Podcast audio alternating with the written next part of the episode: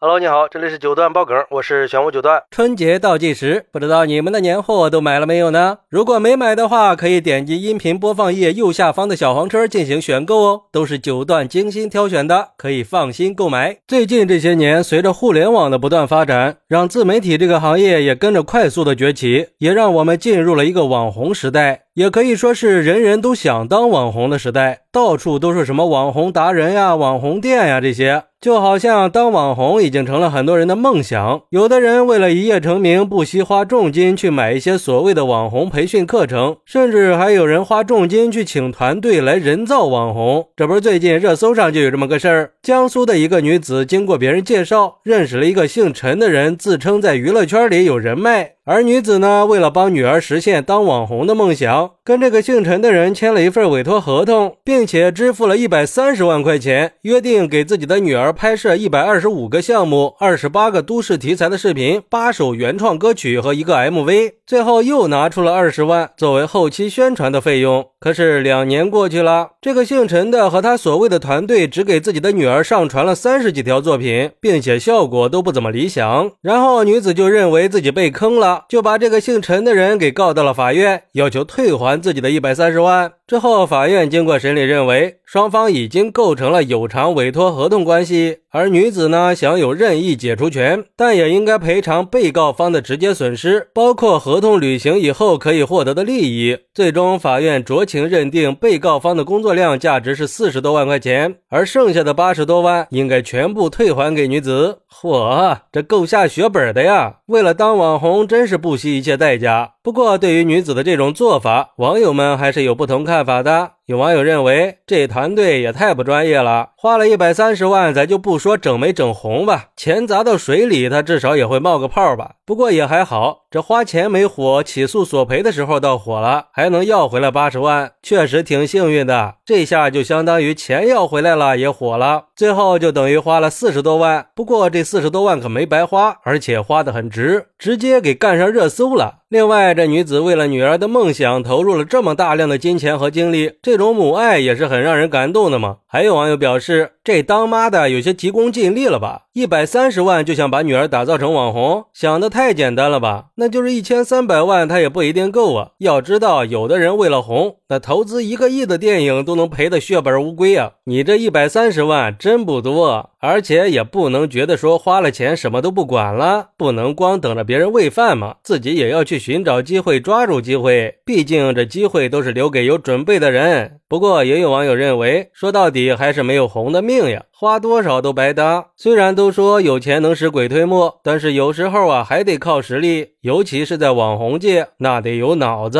得有新奇的创意，你得能整活。